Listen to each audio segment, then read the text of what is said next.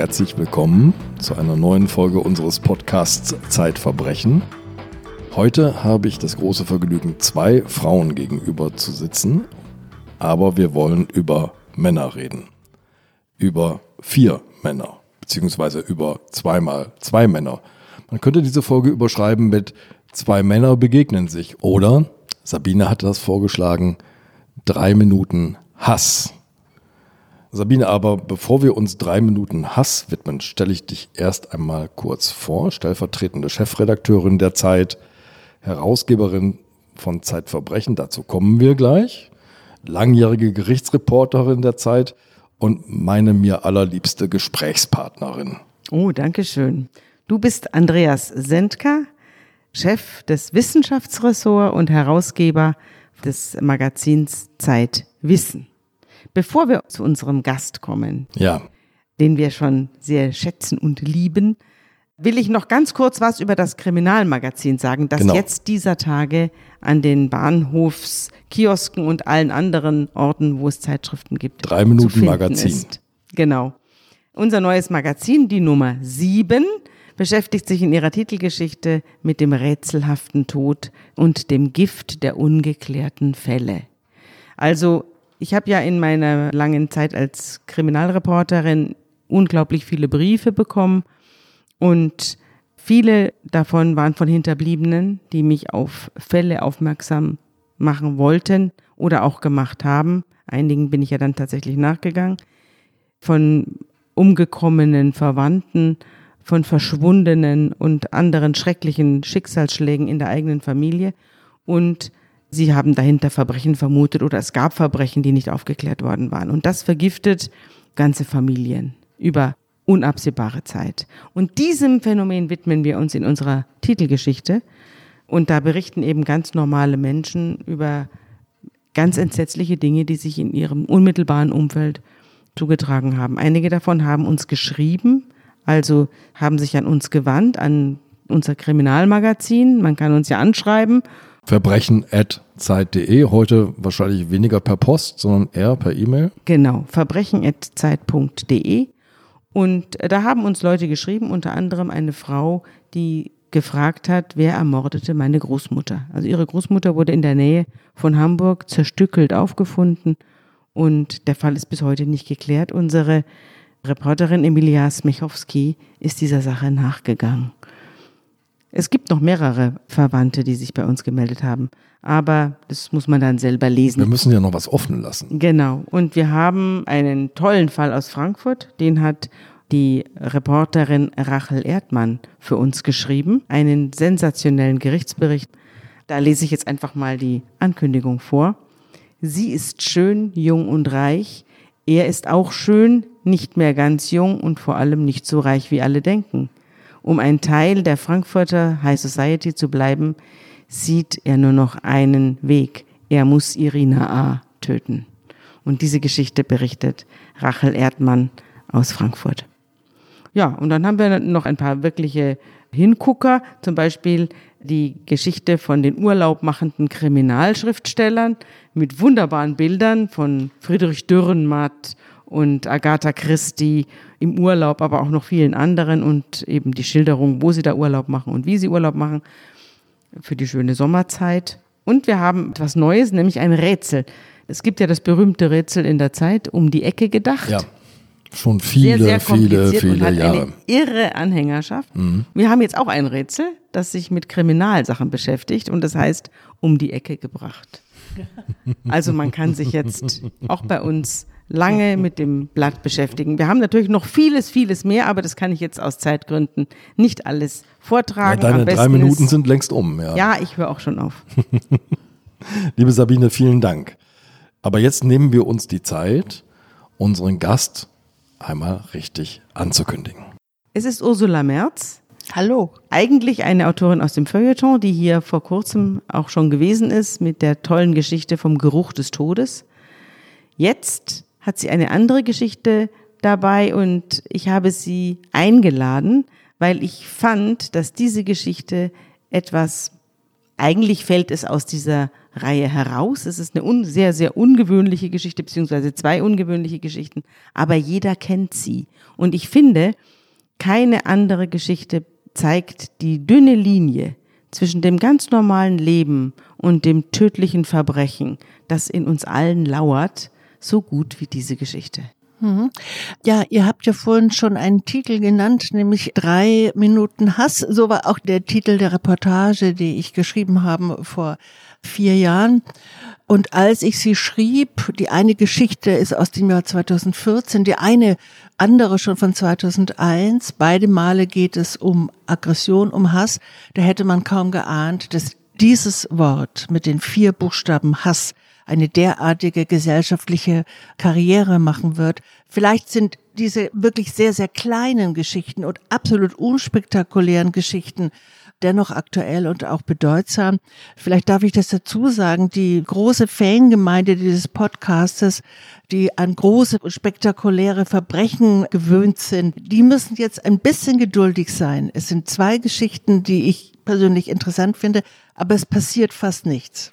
Fast nichts. Doch, es passiert unfassbar viel, finde ja, ich. Es kommt darauf, niemand ums Leben, das verraten wir jetzt schon. Um, es wird niemand, doch nicht mal jemand berührt, ja. äußerlich. Dieser Podcast wird präsentiert von Bookbeat. Die App ist für Hörbuchliebhaber das, was Spotify für Musikfans darstellt. Denn dem Hörgenuss sind keine Grenzen gesetzt. Ob Neuerscheinungen, Bestseller oder Sachbücher, es stehen mehr als 50.000 Titel aus über zwölf Kategorien zur Verfügung, von denen man so viele anhören kann, wie man möchte. Zeit-Podcast-Nutzer können Bookbeat exklusiv einen Monat lang testen. Den Gratis-Monat gibt es auf bookbeat.de slash Verbrechen. Bookbeat. Hörbücher hören ohne Limit. Ich fange mal mit der einen Geschichte einfach an. Bitte. Also, wir sind am 5. November 2014 in Berlin in der S-Bahn, mhm. in einem Waggon. Und zwar in der S-Bahn, also klar, Berliner, die jetzt zuhören, die wissen es, aber alle anderen im Lande nicht so genau. Eine wichtige S-Bahn, nämlich die, die quasi quer von Ost nach West durch die Stadt fährt. Sie fährt am Alexanderplatz vorbei, Friedrichstraße, Hauptbahnhof, von da an weiter zum Alten Bahnhof zu und nach Potsdam.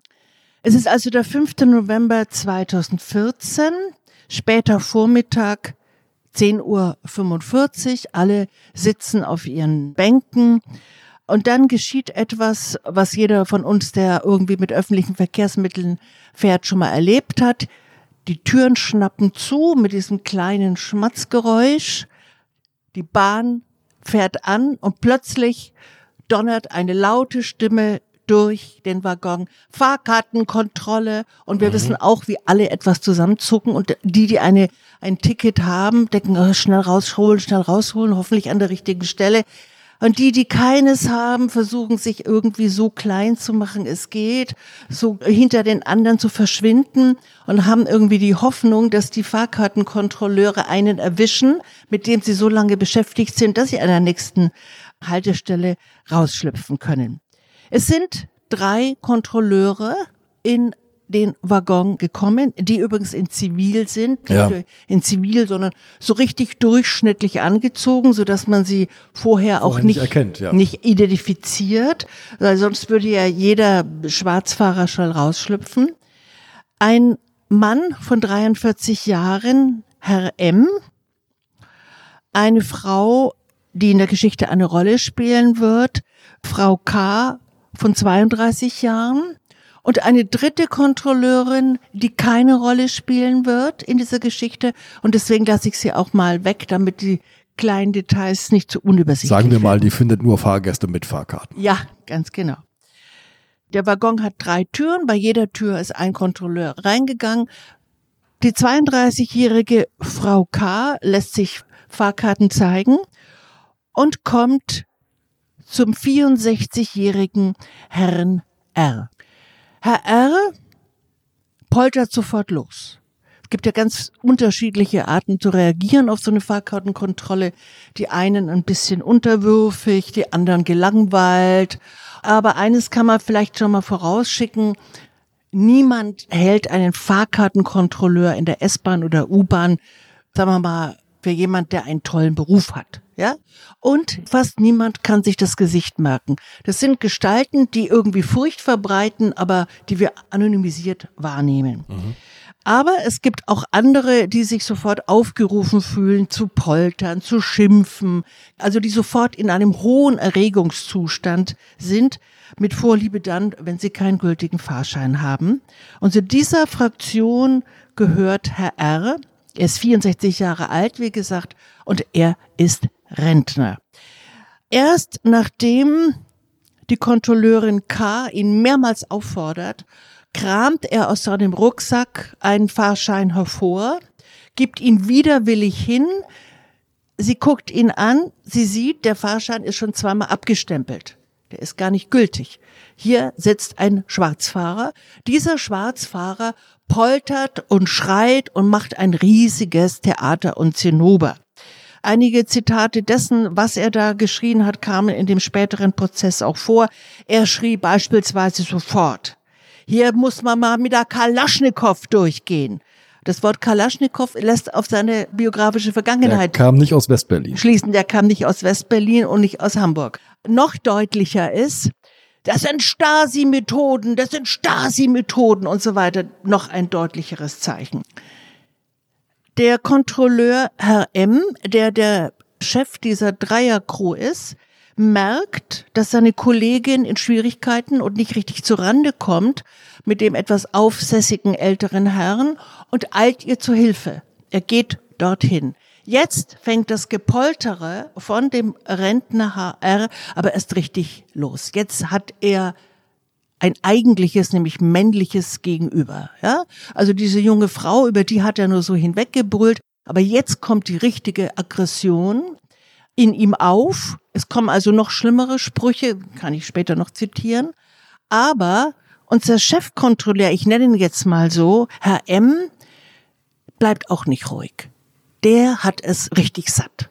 Mhm. Dessen Tag besteht darin, sechs Stunden, sieben Stunden, acht Stunden im Waggon rumzufahren, sich entweder den Blödsinn der Schwarzfahrer anzuhören, ja, meine Oma muss und so und ich hab ja nur und so weiter und zu Hause, oder es mit solchen renitenten Gestalten zu tun zu haben. Er sagt nichts, er schreit nicht zurück, sondern die S-Bahn nähert sich jetzt der Haltestelle Hauptbahnhof, dieser Ort ist nicht unwichtig. Er sagt nur aussteigen, sie kommen mit. Er greift ihn am Oberarm, diesen älteren Herrn in Renten, und zwar, das sagen Zeugen, etwas fest ich meine, es sind ja, es sind ja drei äh, Der geleitet ihn jetzt nicht sanft am Arm hinaus. Nicht ganz, er sagt nicht, ja. kommen Sie mit, oder die beiden nehmen mich, sondern er packt ihn an. Also der wird jetzt, der hat nichts davon getragen, aber man könnte sagen, doch ein bisschen so. Kropp. Bisschen Kopf. Subtile Aggression. Sie stehen jetzt auf Gleis 16, das ist ein oberes Gleis am Berliner genau. Hauptbahnhof. Im Obergeschoss sozusagen. Im Obergeschoss. Ein sehr, sozusagen, die, die Fläche zwischen den Gleisen ist sehr breit. Das ist wichtig. Sie stehen jetzt zu dritt. Der Kontrolleur Herr M. steht, was im Prozess auch gesagt würde, nicht ganz sinnvoll, mit dem Rücken zum Gleisbett, mhm. ja. Der erwischte Schwarzfahrer Rentner Herr R. steht an einem Geländer, mit dem Rücken zu einem Geländer auf der Plattform. Zwischen ihnen an der Seite steht die Kontrolleurin K. Über ihnen eine Art, wie soll ich sagen, die Kanzel der Inspekteure, also Kontrolleure des Bahnhofs einfach. Mhm. Ja? Ist auch wichtig. Der Kontrolleur HM mit dem Rücken zum Gleisbrett hat den Blick auf sein elektronisches Gerät gerichtet, an dem tippt er die Daten des Rentners ein. Ich habe etwas vergessen. Der Rentner hat ihm seinen Ausweis gegeben, nachdem er mehrmals aufgefordert wurde. Jetzt werden die Personalien auf. Personalien, er nimmt die Personalien ja. auf. Das hat den Rentner, der ist jetzt immer wütender, ja, ja, weil er sieht, jetzt führt nichts mehr dran vorbei an den 40 Euro erhöhtes Beförderungsentgelt, ja. wie es so schön heißt, ja. Und es kocht. Es kocht in ihm. Der Kontrolleur guckt nach unten, schweigend, verbissen, er tippt die Daten ein. Seitlich steht die Kontrolleurin. So. Und jetzt wird's wichtig. Und unübersichtlich und unentscheidbar. Und es führt zu einem Prozess vor dem Landgericht Berlin. Du hast ja vorhin gesagt, es wird niemand berührt was ja auch dann für den Tatverlauf selber zutrifft, aber es führt zu einem Prozess vor dem Landgericht Berlin. Also nicht irgendein kleines Beleidigungsgezeter vor dem Amtsgericht, nein, nein, nein. sondern jetzt passiert etwas ja. lebensbedrohliches. Versuchter Totschlag, um es vorwegzunehmen, ist die Anklage, von der wir gleich sprechen werden. Ja. Aber die Szene, auf die sich dieser versuchte Totschlag stützt, sieht so aus. Der Kontrolleur sieht nichts. Er guckt nach unten aber die Kontrolleurin, die zwischen den beiden steht, sieht, dass der Rentner, oder ist sich sicher gesehen zu haben, muss man mal so sagen, dass der Rentner mit dem Arm ausholt und ihn nach vorne stößt, gestreckt mit der Faust, gegen den Kontrolleur, um ihn, so will sie das interpretiert haben, auf das Gleis zu stoßen. Und in diesem Moment sei die nächste S-Bahn auf, auf dem Gleis angekommen, auf Gleis 16. Also sie sagt, sie hat gesehen, dass der Rentner, ja, der Schwarzfahrer, ausholte mit dem gestreckten Arm und die Faust gegen den Chefkontrolleur, den Kontrolleur. Und sie hätte sofort reagiert und hätte praktisch mit ihrem Arm so drunter gefasst und diesen versuchten Hieb nach oben abgelenkt. Er hätte einem inneren Mordimpuls sozusagen. Ja, genau. Sie hat es gesehen. Genau. Ja. Liebe Zuhörerinnen und Zuhörer, schade, dass Sie nicht sehen konnten, wie Ursula Merz jede einzelne der beschriebenen Bewegungen hier vorgeführt hat. Ich habe zwischenzeitlich die Augen geschlossen, um für Sie nachzuvollziehen, ob Sie nachvollziehen können, was wir hier erzählen. Ursula, die Szene ist unfassbar plastisch geworden jetzt. Es kommt jetzt wozu? Was ist der nächste Schritt? Was macht Frau K. nach ihrer Beobachtung Ganz wichtig. als nächstes? Es kommt noch ein wichtiges Detail, ohne das nie dieser Prozess entstanden wäre. Die Sandra K. behauptet nicht nur, dass sie den Hieb des Rentners abgelenkt hätte, sondern gleichzeitig rief sie ihrem Chef, dem Kontrolleur, zu, pass auf! Der will dich ins Gleis schmeißen, pass auf, hat sie gerufen. Daraufhin guckt er hoch, ja, Sie guckt ihn an, sozusagen alarmiert, pass auf, der Rentner ist gefährlich. Und ruft ihm zu, der wollte dich ins Gleis werfen. Und sie sagt wohl auch, der wollte dir was tun. Jetzt ist es so, es gibt offensichtlich irgendwie, das kann ich jetzt nur vermuten, wirklich nur vermuten, es gibt irgendwie wahrscheinlich auch Vereinbarungen, dass wenn die S-Bahn-Kontrolleure Schwierigkeiten haben mit Kunden oder mit den Kontrollierten, dass die dann nach oben mal so deuten zu der Kanzel, mhm. ja, wo das Personal des Bahnhofs sitzt und sagen, hallo, hallo, wir brauchen hier mal schnell irgendwie Hilfe. Die Bahnwache. Hier. Bahnwache. Ja. Denn er macht offensichtlich ein Zeichen und oben diese Bahnwache ruft nun die Bundespolizei. Für den Hauptbahnhof ist die Bundespolizei zuständig. Die haben am Hauptbahnhof eine große Wache. Mhm. Also da ruft, es ist Alltagsgeschehen, ja, dass irgendeiner sagt, komm mal hier, da ist mal ein Betrunkener, da ist mal jener, also das ist jetzt nichts Besonderes. Zwei Minuten später sind Beamte der Bundespolizei da. Und jetzt ist sozusagen die Frage, wie konnte daraus ein Prozess vor dem Berliner Landgericht werden mit der Anklage des versuchten Totschlags, ist jetzt auch die Kommunikation und die einzelnen Hürden, die sind jetzt auch wichtig. Wer jetzt was sagt, welche Instanz das jetzt übernimmt, ist sehr, sehr wichtig.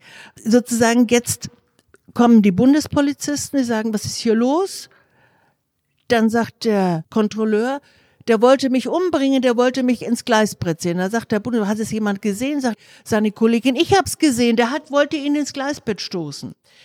Unser Rentner aber, von dem ich schon erzählt habe, dass er wirklich ein Poltergeist ist und eine ungeheure Quasselstrippe. Ich habe ihn im Gerichtssaal erlebt, mhm. ja. Also auf der Comedy-Bühne wäre der Mann perfekt. Du schilderst das unfassbar plastisch. Aufgehoben. Ja, ich höre ihn toben. Der Mann redet sich um Kopf und Kragen. Als er von den Bundespolizisten mitgenommen wird, zur, ich will nicht lachen, aber zur Wache und die beiden erstmal in Gewahrsam sind und er erfährt, dass ihm vorgeworfen wird, den dort eventuell reingeworfen haben zu wollen, da hat er nichts Besseres zu tun, als auf der Wache zu rufen, hätte ihm nicht geschadet, er kann mal im Rollstuhl sitzen. Dann hätte er gemerkt, wohin er mit seinen Stasi-Methoden kommt. Dieser Satz flog ihm natürlich Monate später im Gerichtssaal um die Ohren, weil man es als Totschlagsabsicht auslegen könnte. Ich habe jetzt mal eine ganz naheliegende Frage. Ich bin öfter am Berliner Hauptbahnhof und da gibt es jede Menge, jede Menge Kameras. Mhm. So, der nächste Schritt wäre doch jetzt zu sagen, okay, wir gucken uns die Szene nochmal an. Sabine, du erinnerst dich an einen Mord, auch die Begegnung zweier Männer, zweier junger Männer auf einem Hamburger U-Bahnsteig. Ja, das war die Folge tödliche Begegnung.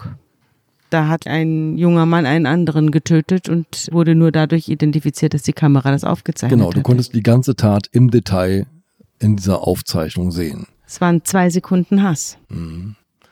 Ursula, wie war's denn hier? Also das haben die doch bestimmt auch Nein. nachgesehen. Nee. Also manches äh, hat zu Irritationen geführt im Prozess, unter anderem auch, dass die Kameras blinde Flecken haben, blinde Ecken haben, ja. Dass es sozusagen Ecken gibt, wo nicht aufgezeichnet wird. Und das, was sich hier abgespielt haben soll, diese Szene fällt in ein solches blindes Eck. Ganz berühmte Szene in der Serie House of Cards. Ja. Da wird ja von dem Hauptübeltäter dargestellt von Kevin Spacey eine junge Journalistin umgebracht und zwar genau auf diese Weise. Die steht auf einer Plattform, er hat sich dort mit ihr verabredet. Sie hat was über ihn herausgefunden und er sucht genau den Ort, wo die Kameras nicht hingucken und stößt sie dann im entscheidenden Moment vor die S-Bahn. Der Unterschied, liebe Sabine, ist nur, dass die Person, die Kevin Spacey darstellt, so raffiniert ist, dass er weiß, dass es da ein blindes Eck gibt. Unsere Protagonisten sind harmloser, das wussten die gar nicht. Das war reiner Zufall. Es führt aber dazu, dass es eine einzige Person gibt, die glaubt, gesehen zu haben, dass der Rentner den Arm ausstreckte und das ist die junge Kontrolleurin von 32 Jahren. Sonst niemand. Aber wie gesagt, keine Videoaufzeichnung. Ich bin mal jetzt in Vorbereitung auf diesen Podcast in die Dokumentation gelaufen und habe dort gefragt, könnt ihr mir mal die Fälle raussuchen, in denen jemand vor U-Bahn, S-Bahn gestoßen worden ist in letzter Zeit. Das ist der Packen, den ich da bekommen habe. Oh. Ganz oft kommt das gar nicht in die Presse. Okay. Das sind die Fälle, die ich da bekommen habe. Das sind nicht wenige. Und es passiert eigentlich dauernd, dass Leute aus einem momentanen Hassgefühl heraus, viele, muss ich dazu sagen, viele der Täter sind psychisch krank, die hören Stimmen, die sagen, Ja. schubs diesen Menschen vor die U-Bahn. Aber eben nicht alle, sondern sagen wir mal die Hälfte nicht. Und die tun das aus einem spontanen Hassgefühl heraus, weil sie sich gerade eben mit jemandem gestritten haben auf der U-Bahn oder weil sie jemandem nachgelaufen sind, über den sie sich sowieso schon geärgert haben oder weil sie es einfach mal ausprobieren wollten. Weil der Sog, Es Sog. es ist so einfach. Man gibt einen Schubs und hat jemanden vernichtet. Ja. Und dieser Sog, dieser Versuchung, jemand steht auf einem Berggipfel, ich muss ihm nur einen kleinen Schubs geben. Und schon habe ich ein nicht entdecktes Tötungsdelikt begangen. Das ist, das reizt manche Leute. Dieses buchstäblich naheliegende. Es ist buchstäblich ja, naheliegend. ja. Ich würde auch, wenn ich das Ende vorwegnehmen darf, meine persönliche Meinung ist keine. Ich halte beides für möglich. Ich halte für möglich, dass die Kontrolleurin sich da was eingebildet hat. Der Rentner hat übrigens gesagt, er hätte nur den Arm bewegt, einfach mal irgendwie so, er hätte sich nach vorne gebeugt, um zu gucken, wann die nächste S-Bahn kommt und hätte den Arm bewegt. Nie im Leben hätte er den Kontrolleur schubsen wollen. Und sie sagt was anderes, der Kontrolleur wiederum hat nichts. Ich halte in einer derart irrational aufgeladenen Situation, ja, also wo es um einen Fahrschein geht. Gut, 40 Euro sind 40 Euro von Rentner, aber wir reden von einem Fahrschein. Aber eine Situation, die so aufgeladen ist von so viel Aggressionen und Übertreibungen innerlich, ja, bei allen, halte ich alles für möglich. Ja. Ja. Du bist in diesem Gerichtssaal und du schilderst auf eine wunderbare Art und Weise diese beiden sehr unterschiedlich redenden Männer. Herr M., der immer so knapp ist, dass du sagst, er reduziert Sätze auf das absolut grammatikalisch Notwendige. Herr R., den du ja gerade schon geschildert hast, der aus dem Reden gar nicht mehr rauskommt. Wie verläuft denn dieser Prozess? Das war ein Richter. Also der hatte es mit beiden nicht ganz einfach. Mit dem Herrn M., dem 43-Jährigen, bei dem sollte man jetzt mal dazu sagen, der war oder ist eigentlich von Beruf Heizungsinstallateur. Das ist ja ein sehr guter Beruf. Aber die Firma, bei der er arbeitete als Heizungsinstallateur, hatte pleite gemacht, er fand keine neue Stelle und wenn ich das mir erlauben darf zu sagen, also Fahrkartenkontrolleur in der S-Bahn wird man nicht, weil man es toll findet, mhm. wenn man einen Handwerkerberuf gelernt hat, sondern das ist das, wo das Arbeitsamt irgendwie nach einem Jahr oder so sagt, ähm, ja, Herr M., also wie wär's denn? Das ist ein Kursus von vier Wochen und immerhin so, ja. Aber stressresistent muss man schon sein, denn man hat ja den ganzen ja, Tag mit Menschen absolut. zu tun. Ähnlich wie bei einer Polizistin, die in der Verkehrsüberwachung tätig ist und Falschparker mit Knöllchen bestückt, die erlebt ja auch den tödlichen Hass der Bevölkerung jeden Tag. Also man muss schon eine innere Panzerung haben, um diesen Job halbwegs plausibel auszuüben. Also einerseits muss man innere Panzerung haben, aber ich meine, das Wort sagt es, was macht es mit jemandem, ja? Dessen Beruf darin besteht, innerlich gepanzert zu sein. Der ist natürlich auch entsprechend frustriert fühlt sich verachtet, ob zu Recht oder nicht. Und sicherlich kommt er auch durch seinen Berufsalltag, indem er auch so ein Stück zurückverachtet. Und das merkte man ihm an. Also er hat keinen einzigen vollständigen Satz gesagt. Also wenn man ihn fragte, ja, wann war das denn, wann haben Sie denn irgendwie zum letzten Mal als Heizungsinstallateur gearbeitet? Er sagte, fünf Jahre. Ja? Er hat nicht gesagt, es ist fünf Jahre, fünf Jahre. Erzählen Sie uns doch mal ein bisschen über Ihre Jugend. Was haben Sie denn, hatten Sie denn äh, Hobbys? Haben Sie einen Sport ausgeübt? Ja. Welchen Sport? Fußball. Ja, so. Was haben Sie denn im Fußball? Links außen. Also nicht, ich habe als links außen gespielt, sondern nur so. Und wenn man ihn jetzt wiederum befragt hat, was sein Berufsalltag ausmacht als Fahrkartenkontrolleur, dann war das der Schlüsselbegriff, der bei ihm immer wieder fiel, Eskalation. Also ich will nur eine Fahrkarte sehen und diese Leute gegenüber betreiben Eskalation, ja, sind renitent, schreien, Eskalation, immer. Kommt ja, Eskalation, so hat er geredet. Das war, wenn ich ehrlich bin, das ist, war nicht angenehm, dem zuzuhören, weil das, der redete wie, als würde er die Sätze so knapp abschießen, aber es war auch beklemmend. Jetzt wiederum, der Rentner Herr R., war auch strapaziös zuzuhören. Jede Frage, die der Richter oder die Beisitzer oder wer auch immer ihm gestellt hat, führte eine verbale Orgie hinter sich her. Ja, also wenn man ihn fragte, wo wohnen Sie? Dann kam erstes mal die Adresse, sagen wir mal sowieso Nummer 46. Dann, das sind drei Stockwerke. Sie müssen Sie sich das vorstellen. Also Sie gehen vorne rein, ja, da gehen Sie in drittes Stockwerk, könnten aber auch hinten rein, dann kommen Sie aber in den Keller. Vorne rein, klar, ist mehr Licht, ist ja logisch, ja. Jetzt ist aber im dritten Stock wohnen neue Leute. Die sind vor drei Wochen eingezogen, die kamen mit dem Pritschler. Ich hätte den Pritschenlaster nicht gemietet, mir wäre so. Ohne Ende. Die waren also wahnsinnig gegensätzlich, aber wie es auch oft ist bei Pat und Patterchon oder bei Dick und Doof oder wie auch immer, überlegt man zwangsläufig, was ist denn eigentlich die Gemeinsamkeit? Mhm. Warum haben denn gerade die beiden sich so in drei Minuten Hass verheddert. Und es macht eben genau das Spiegelbildliche. Das glaube ich, wenn ich das vorwegnehmen darf. Ja. Ähm, denn jetzt verraten wir noch, Herr R. war, bevor er Rentner wurde, auch Handwerker. Dachklempner. Ja. Auch ein guter, guter Handwerkerberuf. Also die hätten auch gemeinsam auf zwei leeren Bierkisten sitzen können und ihr Frühstücksbrot essen, oder? Irgendwann hätte das so sein können, nach der Wende. Ja. Denn wie man es sozusagen an seinen Wörtern, Herr R. kam aus der ehemaligen DDR. Vielleicht muss man auch dazu sagen, dass seine monatliche Rente sehr begrenzt ist, ja. was seinen Hass vielleicht gesteigert hat. Denn 40 Euro sind für Herrn R. viel Geld. Seine Rente betrug 848 Euro. Das ist nicht viel für unser Empfinden. Man muss aber mal sagen, davon leben viele, viele Rentner. Ja? Also es ist nicht die absolute Ausnahme. Es ist sehr wenig, zu wenig vielleicht, aber davon leben viele. Aber natürlich, wenn man davon 40 Euro hergeben muss, das ist ja puh, ein Zwanzigstel, oder? Im Monat, dann kann man schon sehr wütend werden. Mhm. Ja. Wie haben denn die anderen Gäste im Waggon reagiert? Das habe nicht nur ich mich gefragt, sondern irgendwann, so der Prozess dauerte zwei Termine, so im Lauf des zweiten Termins, es kamen keine Zeugen, niemand sagt, nur ich habe nichts gesehen, aber der Waggon muss voll gewesen sein, aus dem einfachen Grunde, weil im November 2014 die Gewerkschaft GDL gestreikt hat. Und der S-Bahn-Verkehr sehr unregelmäßig kam und die S-Bahnen, die kamen, waren dann immer ganz voll von Berufspendlern. Also der Waggon dürfte ziemlich voll gewesen sein, aber niemand hat irgendetwas gesagt. Kein einziger Zeuge war da, auch aus dem Waggon. Doch, ich glaube, eine junge Frau, die sagte, ja, die hat gesehen, dass der Kontrolleur den Rentner ein bisschen fest anpackte.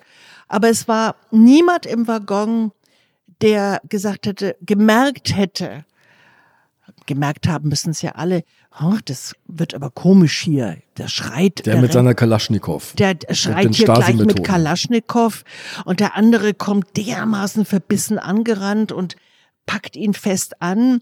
Also, das sind Situationen, die kennen wir alle, die wir hier sitzen und jeder, der uns zuhört, würde ich mal sagen. Ja, man, man ist auf der Post, man ist irgendwo, die Stimmung ist gerade mal schlecht oder gereizt oder es ist Corona oder irgendetwas und das öffentliche Leben ist überreizt und dann begegnen sich zwei und sind sich gegenseitig ein Ventil.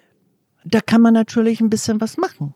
Also man kann, ich will mich jetzt nicht als so eine Heldin darstellen, ja. Ich habe auch schon oft hinterher gedacht, wieso hast du den Mund nicht aufgekriegt? Aber man kann versuchen, diese böse Wolke ein bisschen auf sich zu lenken und zu dem Rentner zu sagen, hören Sie mal, der Mann, der Kontrolleur geht hier nur seinem Beruf nach. Er hat mit Stasi jetzt bitte nichts zu tun. Und zu dem Kontrolleur zu sagen, entschuldigen Sie, Sie müssen den älteren Herrn jetzt aber nicht so fest anpacken. Sodass zumindest beide merken, sie sind nicht allein auf der Bühne, auf dem das Stück drei Minuten Hass gespielt wird, sondern es gibt ein Publikum. Und dieses Publikum guckt und korrigiert und kritisiert, ja. Aber da war niemand, es war niemand als Publikum.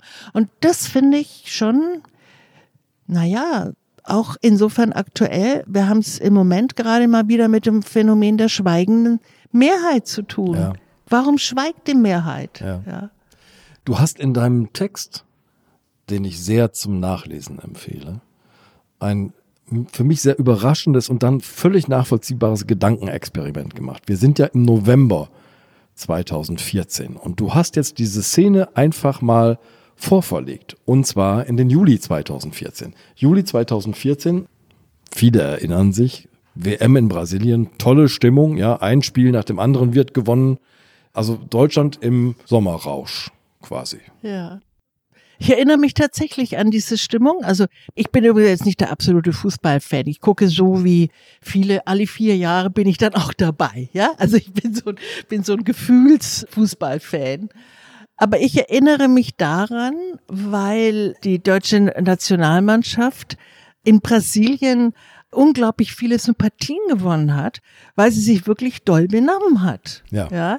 Also die- zum Beispiel, die haben viele Siege damals errungen, aber sie haben nicht irgendwie so teutonisch triumphiert. Ja, es war auch damals eine junge Mannschaft. Ich glaube, Lahm war schon dabei, Schweinsteiger, intelligente Leute, die auch irgendwie politisch irgendwie informiert waren. Was ich sagen will, es war hier eine tolle Stimmung, weil wir so eine tolle Weltpresse hatten. Wow, die Deutschen können cool. Unfassbar. Lustig, Eine Sache muss ich sagen. lässig, Es gab ja. dieses Spiel. Dieses Spiel überhaupt, nein, nicht das Finale, sondern Ich das weiß, Spiel was gegen kommt, ich Brasilien. weiß, was kommt. Ja, wo die deutschen Spieler bei jedem Tor ein bisschen leiser gejubelt haben. Und das war Größe. Das hat uns viele Pluspunkte eingebracht. Man hätte bei diesem Sieg, wo der Gegner ja wirklich entsetzlich abgestraft werden könnte, wir haben leise gemacht, ja. Und wenn du dich erinnerst, am Ende sind ich sage jetzt mal unsere Jungs, auch in die Kurve der Fans der Gegnermannschaft und haben sich verbeugt. Das war cool. Und da kam einfach diese Stimmung. Wir reden hier von sozialer, von gesellschaftlicher Atmosphäre. Genau. Und es war ein Sommer, in dem die Deutschen sich mochten. Und jetzt tragen wir diese Stimmung in diesen S-Bahn-Waggon zu Genau. diesem Zeitpunkt. Zu diesem Zeitpunkt. Und das sind zwei hochaggressive, aber vielleicht wären sie gar nicht so aggressiv gewesen. Vielleicht unser Kontrolleur, Fußballfan, vielleicht hätte es ihn auch irgendwie auf so eine, auf so eine weichere Welle gebracht. Und er hätte zu dem Rentner gesagt, na, hören Sie mal, Kalaschnikow, ja, ein bisschen übertrieben hier. So, Sie haben kein Ticket, jetzt gehen wir mal nach draußen und beruhigen uns, ja. Und die anderen Gäste hätten gesagt, die anderen Mitfahrer hätten eingegriffen, weil alle gute Stimmung hatten und wollten sich die nicht. Aber so war es nicht. Der Sommer, der brasilianisch-deutsche Sommer, War äh, vorbei. wenn wir ihn so nennen wollen, der war vorbei. Wir sind im November 2014 und diese Zeit hat ein bestimmter Stimmungswandel stattgefunden. Wir sind kurz vor den Protestmärschen einer Verbindung, einer Gemeinschaft, die Pegida heißt. Es ist gar nicht so lange her und da kam eine völlig andere Stimmung in die Gesellschaft. Ja. Und wenn man so will, kann man manchmal gerade bei so ganz kleinen Kriminalfällen, die sind wie so Seismographen. Deswegen finde ich die spannend. Du schreibst, dass du in einer Hauptverhandlung sitzt und nicht weißt, ob man es hier mit einer Bagatelle zu tun hat oder mit einem Kapitalverbrechen. Das ist das Rätsel dieses Das Falles. ist das Rätsel. Das ist im Grunde eine Bagatelle. Hat sich juristisch auch hochgeschaukelt, sonst wäre es ja dazu gar nicht gekommen, ja. Also es muss ja irgendein Staatsanwalt gegeben haben, der sagte, ja, der Staatsanwalt war ja dann auch sehr unzufrieden mit der Ermittlung der Polizei. Da Genau. kommen wir jetzt gleich drauf. Aber Ja. es gibt natürlich im Straßenverkehr, muss ich auch gerade dran denken, jeden Tag solche Situationen, wo es aus Bagatellen, Aggression im Straßenverkehr, habe ich auch schon selber erlebt, dass ich den Eindruck hatte, der wollte mich jetzt töten. Also aus einer momentanen Laune heraus, weil ich ihn überholt habe oder sonst was. Da war eine Tötungsabsicht dahinter. Die werde ich niemals beweisen können, aber ich habe es gespürt. die Luft brennt danach. Die Luft brennt. Die Luft brennt nach Vernichtung.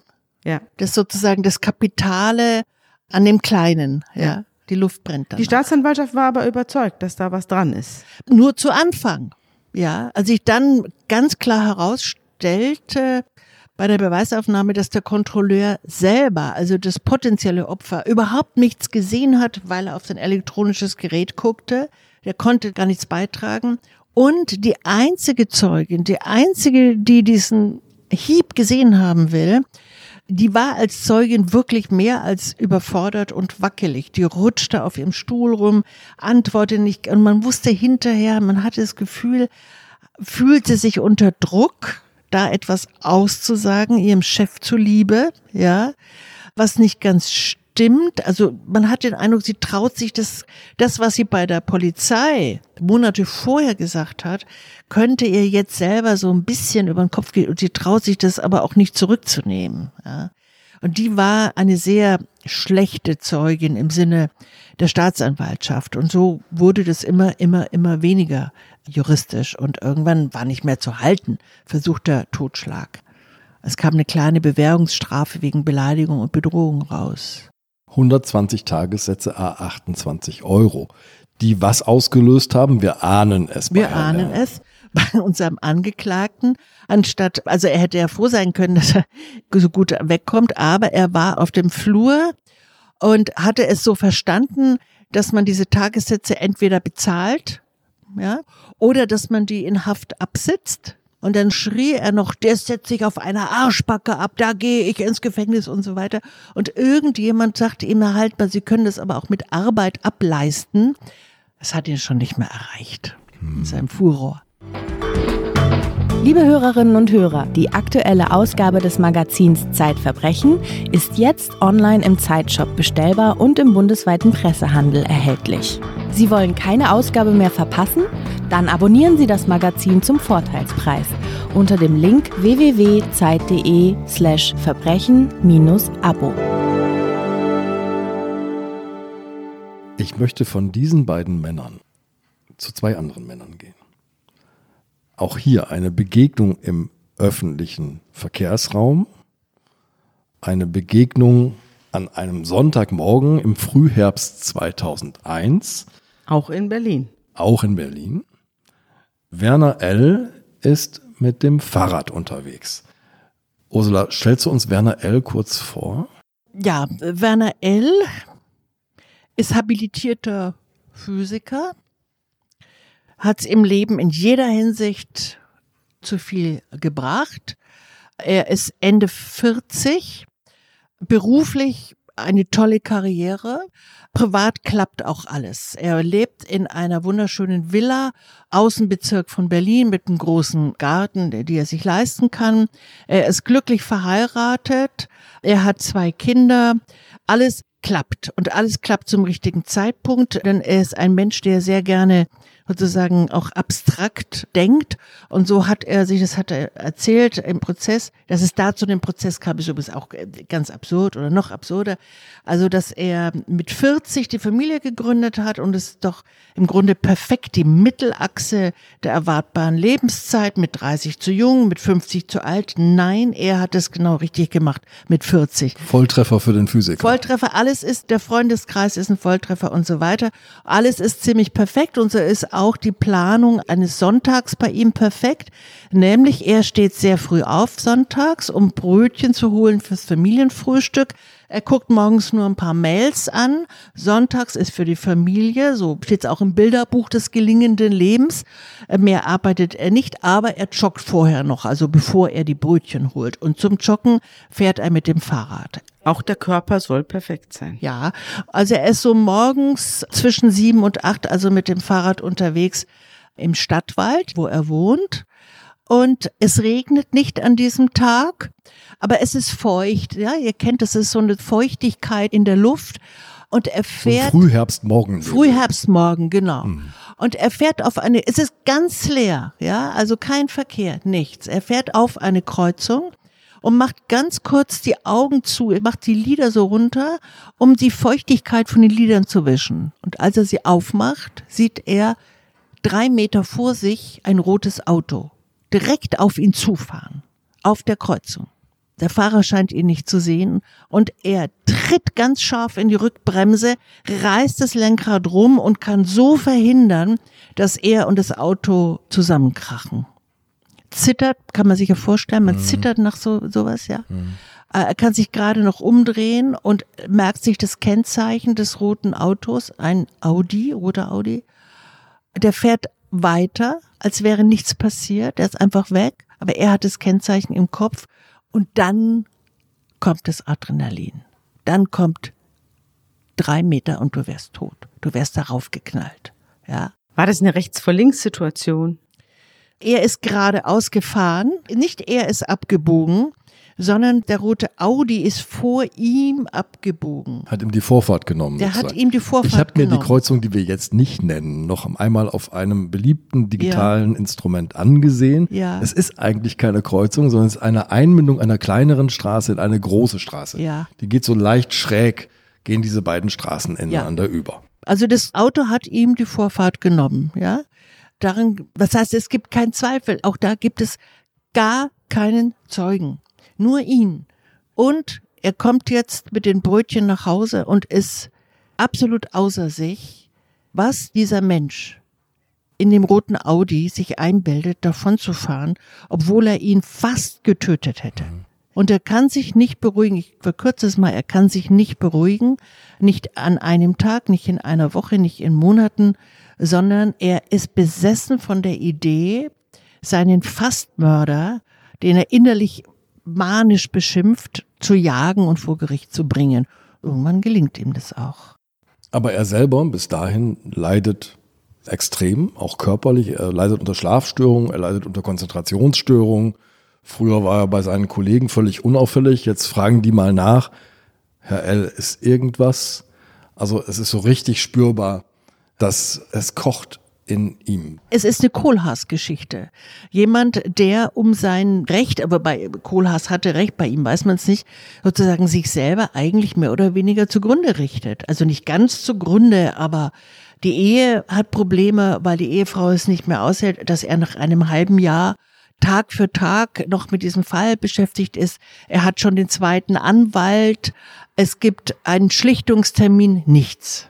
Kannst du dir das erklären, dass jemand nach einer solchen Schocksituation, die man ja eigentlich auch kennt, Ja, wenn man irgendwie mal Straßenverkehrsteilnehmer war, kennt man, oder Radfahrer oder Fußgänger sogar, man kennt ja solche Situationen, wo man sich zu Tode erschrickt und denkt, um Gottes Willen, fast wäre ich tot gewesen. Mhm. Kannst du dir erklären, dass der darüber nicht hinwegkommt? Da, was schlummert denn da drin? Also ich meine, er muss schwieriger gewesen sein als er. Der Prozess hat übrigens eine halbe Stunde gedauert, ja. Also das war schnell zu Ende. Deswegen habe ich von ihm nicht so viel mitbekommen. Aber es muss bei ihm irgendwie eine massive Kränkungsbereitschaft gegeben haben. Also wenn du dich ein halbes Jahr nicht von dem Hass löst auf einen Autofahrer, ja, dann muss da was sein. So wie, wie manche Menschen irgendwie 30 Jahre ein Liebeskummer nicht überwinden oder eine Scheidung nicht überwinden. Es war aber auch sozusagen der extrem gekränkte Stolz, dass in sein perfektes Leben so, ich sage jetzt mal das Wort, so ein Arschloch buchstäblich reinfährt. Mhm. Ja, so ein moralisch runtergekommenes Subjekt. War der Audi-Fahrer denn so beschaffen? Also es gab natürlich, bevor so ein Fall vor Gericht kommt, gibt es ein paar Instanzen. Also hier ist ja wirklich gar nichts passiert. Es gab einen Schlichtungstermin eine sehr sinnvolle zivile Einrichtung, wo sich Nachbarn, die sich streiten, treffen. Also es gab ein Wegen der Hecke oder ja, so. gab einen ja. Schlichtungstermin in einem Anwaltsbüro. Die beiden Anwälte machen es dann aus, ein Schlichtungstermin. Unser habilitierter Physiker ist also eines Morgens, drei Monate später, in einem Anwaltsbüro, morgens um zehn, zu dem Schlichtungstermin und weiß, dass er jetzt zum allerersten Mal den Fahrer des roten Audis sieht. Der kommt sieben Minuten zu spät. Sieben Minuten. Man lässt einen. Für Physiker sind das Welten, sage ich dir. Bist du auch einer? Nee. Nein. Biologe. Aber ich kenne welche. Entschuldigung. Man lässt einen Professor L nicht sieben Minuten warten, nachdem man ihn fast ermordet hätte. Ja? Also da ist er fast schon fertig.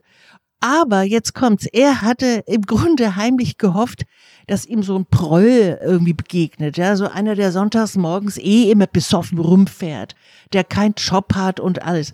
Aber der Fahrer des roten Audi ist sozusagen sein, sein Spiegelbild, wenn auch parodistisch. Er hat auch einen akademischen Grad, einen Doktortitel. Er ist Arzt. Er ist auch Villenbesitzer. Er hat erwachsene Söhne, wahrscheinlich genau die gleiche Steuerklasse.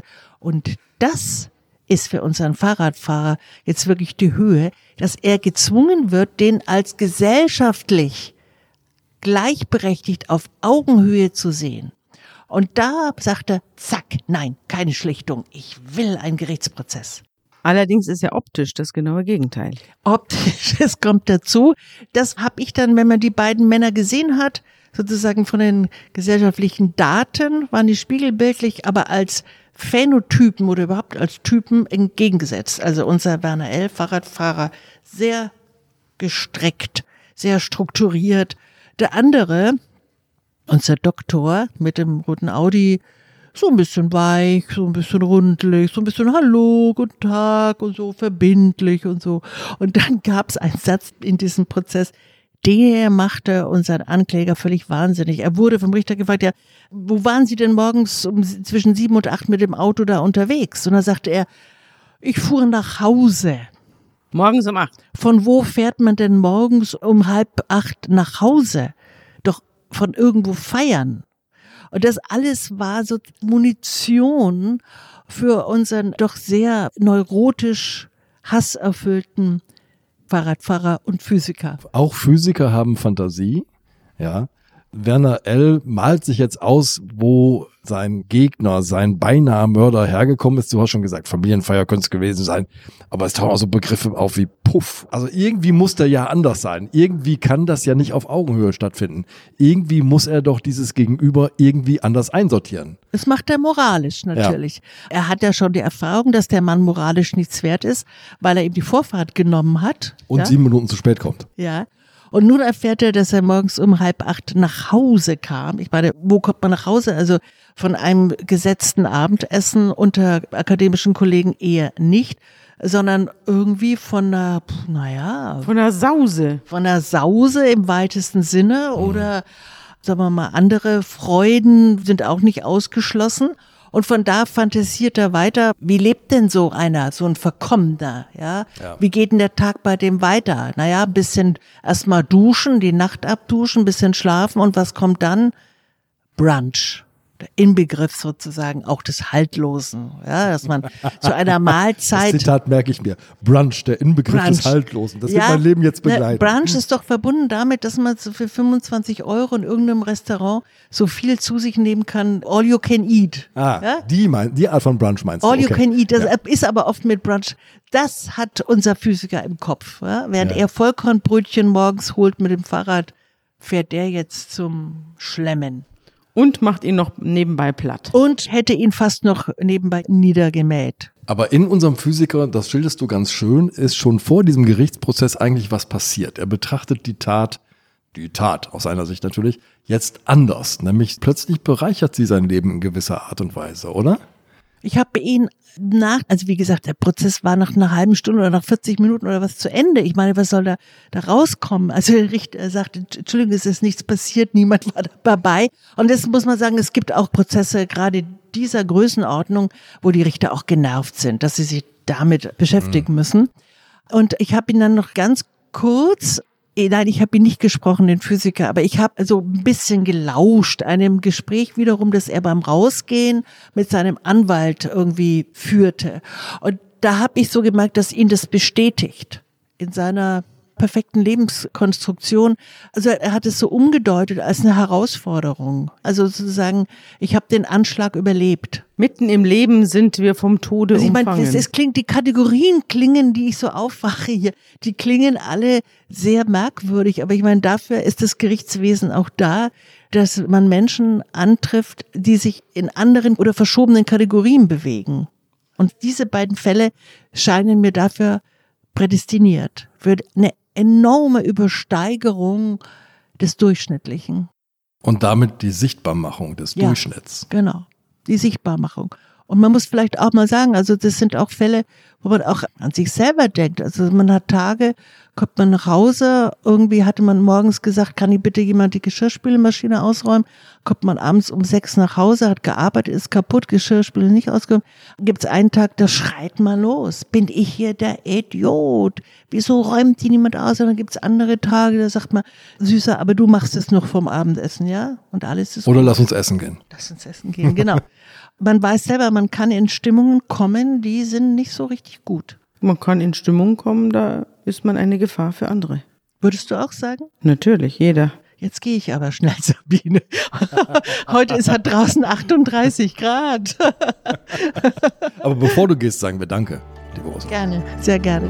Mach es gut. Dankeschön, dass du da warst.